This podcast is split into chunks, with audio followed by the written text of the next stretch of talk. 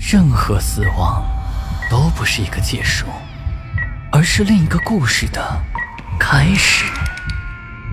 操纵着一切的是飘在背后的幽灵，还是隐藏在人心的恶鬼？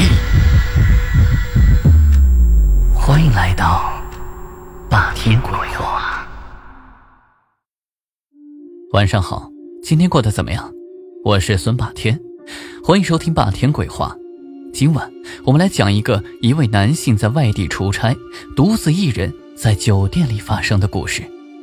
故事的名字叫做《酒店的幺三零四号房间》。在那个下雨的夜晚，我生平第一次遇见了鬼。那天晚上，有一个陌生女子敲响了我房间的门。我打开门，只见她低垂着头。声音有些沙哑，先生，请问要不要特殊服务？这个女人身材非常好，一袭黑衣，长发湿漉漉的披在肩上，狼狈不堪的样子和香格里拉的奢华格格不入。我就斜靠在门框上看着她，调侃的问道：“什么价呀？”她没有说话，只是把手轻轻的搭在她高挺的胸脯上，想必这是他们这一行的暗语。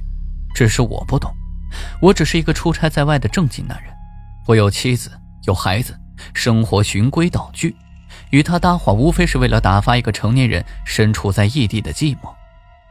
看我久久不说话，他显得心里有些焦虑，慌忙解释道：“只要五百块，老板，能住得起这里的，还会在乎这五百块钱吗？求求你好心收留我吗！”说到这儿。他一脸乞求的望着我，说句实话，这个女人真的很漂亮。她的五官精致，一双细长的眼睛勾魂夺魄般的，想必是淋了雨，她的肤色显得有些苍白。不过，这并不影响我对她的好感。等放她进来的时候，我已经忘记了妻子和孩子，有的只是一个成熟男人赤裸裸的欲望。他开始脱衣服了，然后。一件一件挑逗般的丢在我脚下，湿漉漉的淌了一地的雨水。他的皮肤很白，也很匀称。他扑上来，在我的脸上轻轻啄了一下，然后妖娆的说：“我去把自己洗干净，等我。”说罢，便扭动纤细的腰肢走进了浴室。哗啦啦的水声让我坐立不安。这是我有生以来第一次出轨，在我出差到上海的第一个晚上。一个漂亮的陌生女人对我投怀送抱，浴室里水声戛然而止的时候，我还留恋在与她缠绵的幻想里。可是那女人并没有立刻出来，我终于有些按耐不住的敲了敲浴室的门：“哎，你好了吗？”里面无人应答。我再敲，还是死一般的寂静。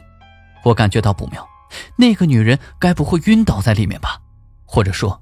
这根本就是所谓的仙人跳，他不过就是想拖延时间，等待外面的那个男人来狠狠地敲我一笔。为了确保安全，我拨打了总台的电话。一分钟后，那道紧闭的浴室门被几个训练有素的保安给踹开了，而那一刻，几个保安的眼睛同时眯成了一条线，他们笑得有些猥琐。其中的一个保安还语气暧昧地说：“先生，要不要帮你打幺二零啊？”我看里面这位先生的状况似乎好像不太好呀，先生。我一愣，然后探头望向水雾弥漫的浴室，眼前的一切差点让我惊得叫了出来。在我的浴室里根本没有女人，只有一个五大三粗的男人赤裸裸的躺在浴缸里，他的脸色发白，嘴唇有些发青，还有一团一团的长头发。像海藻一样漂浮在浴缸里，紧紧的裹着他裸露的身体。我坐到客厅的沙发上，死死的盯着地上那堆散乱的衣服。我怎么也想不明白，那个妖娆的女人不过就是洗了个澡，怎么就变成了一个五大三粗的男人？如果没有那些衣服和水渍，我还真的会把这些归功于我的幻想。但现在，我不得不正视这个现实。保安们七手八脚的把那个男人从浴室里抬了出来。这个男人很胖，抬起来有些吃力。一个保安气喘吁吁的问道：“先生，用不用把他送到医院啊？”我摇摇头，示意他们把他抬到床上。在保安离开之后，我返回到浴室，去收拾那些漂浮在浴缸里的海藻一般的长发。我抽了一晚上的烟，就在天刚破晓的时候，这个陌生男人终于睁开了眼睛，看到我，他也有些迷茫。然后就发出了撕心裂肺的尖叫。哎呀，娘啊，泄了闷了！俺这今天见鬼了！原来他是个焚尸工，在上海郊区一家私人火葬场做临时工。他的工作就是日日与尸体打交道。一天傍晚快下班的时候，突然来了一个活。其实这一行最忌讳就是在晚上接活，他自然也不例外。只是他最终没有抵得过金钱的诱惑。根据他回忆描述，那是一个很漂亮的女人，精致的五官，海藻一般的长发。送来的时候，他的家人是哭得死去活来。只是他没想到会出岔子，快要把他推进炉子的时候，在他的耳边竟然响起了轻轻的叹息：“好冷。”是一个女人的声音。火葬场晚上很少有人，更别说是女人了。而此刻。唯一的女人就是这具女尸，虽然有些令人发毛，但是毕竟这行干了很久，鬼魂的说法他是不相信的，于是便凑上前去看究竟怎么回事。这个女人的身上湿漉漉的，衣服还沾了点泥污，像是淋过雨一样。他的亲人也太过草率了，怎么能这样就送亲人上路呢？他转身离开操作间。准备要女人的亲人给他换件衣服，可是出去之后才发现，那些刚才还哭得寻死觅活的男人女人们，居然都不见了。等他返回操作间的时候，那具浑身湿漉漉的女尸也不翼而飞了。清晨，我坐在香格里拉酒店的床上，听着一个陌生男人讲述着一段匪夷所思的经历，他的阐述让我有些害怕。许久才把这件事情理清楚。这个莫名其妙出现在我浴室的男人是一个焚尸工，他准备焚烧一具女尸，可女尸却失踪了。他心急如焚，四下寻找，突然被袭击了。就在他彻底失去意识之前，他似乎看到那具女尸僵硬的笑脸。而在四十小时之后，这具浑身湿淋淋的漂亮女尸就出现在我的面前，并且还向我兜售自己的身体。然后在我的浴室里神秘失踪，取而代之变成了这个魁梧身材的焚尸工。我理清思路之后，男人点了一根烟，狠狠地抽了一口。这见鬼的活搞不了了，搞不好是那个女人死不瞑目，变成鬼，伤了我的身。行了行了，说普通话。这些衣服你见过吗？我顺手指着地上那堆散落的衣服问他，他却皱起了眉头，越皱越紧。牙齿狠狠咬着自己的下唇，直到咬破出血，也没有丝毫察觉。突然，他忽的一下站起来，神色慌张，断定他绝对是见鬼了。确实，除了见鬼，我们俩大男人实在找不出更好的理由来解释整件事情。在送他走的时候，我和他交换了电话号码。我说：“要是找到那个女人，哪怕是有点线索，就给我打电话。这些日子，我都会留在上海。”他却是一副不可思议的表情，说道：“这种见鬼的事儿，这种见鬼的事儿，别人躲都躲不及，你居然还自己送上门。”他的话让我一时无语。我做梦也想不到，在上海出差的第一天就碰上了如此邪门的事儿。而那具女尸留下来的衣服已经被清洁工收走了，就连地上的水渍也被抹得干干净净。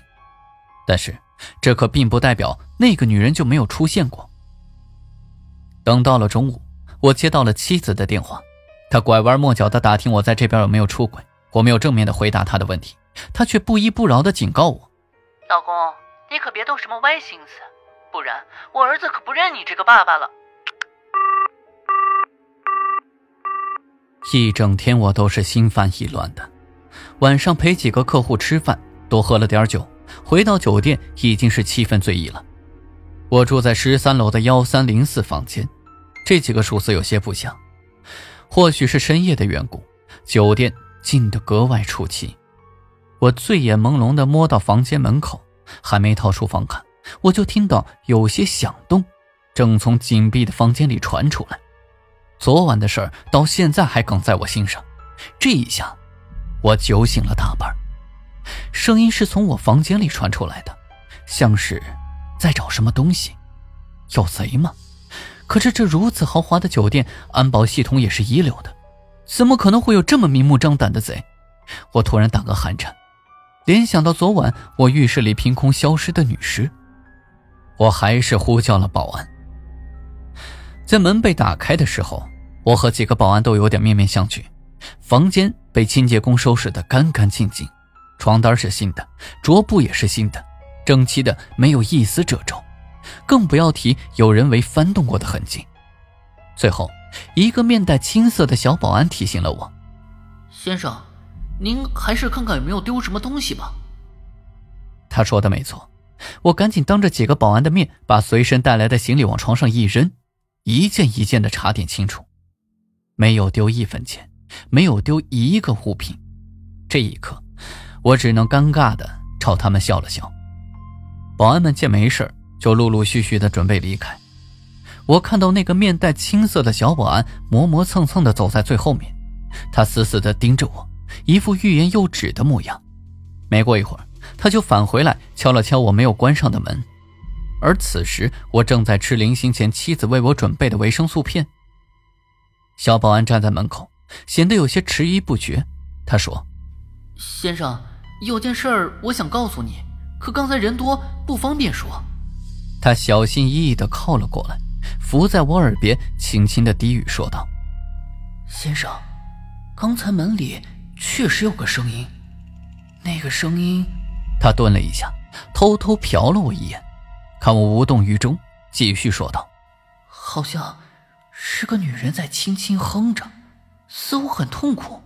她说：‘她说她很冷。’”小保安的这句话让我的手狠狠抖了一下。手中的维生素片洒了一地。那个女人，难道她是真的回来了吗？不然小保安的话为何会和焚尸工说的如出一辙？我在上海出差的第三天，发生了两件让我摸不着头脑的事儿。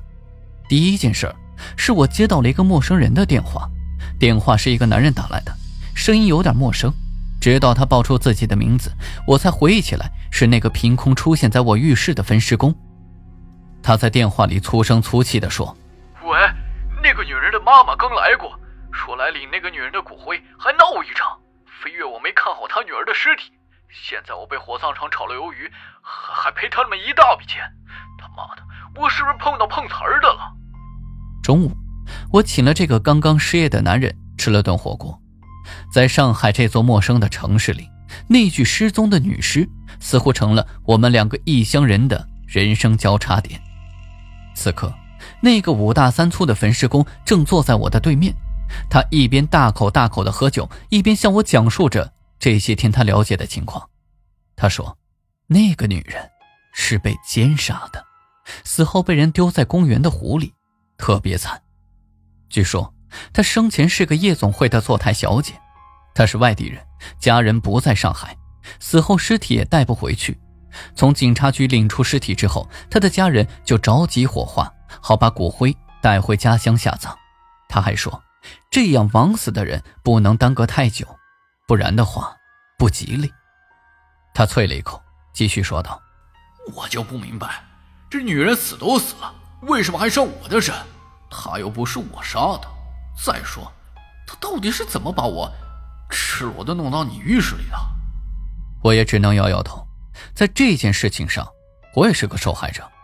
那一晚，我只不过就是一时心动，想要偷个心，没想到会惹出这么大的麻烦。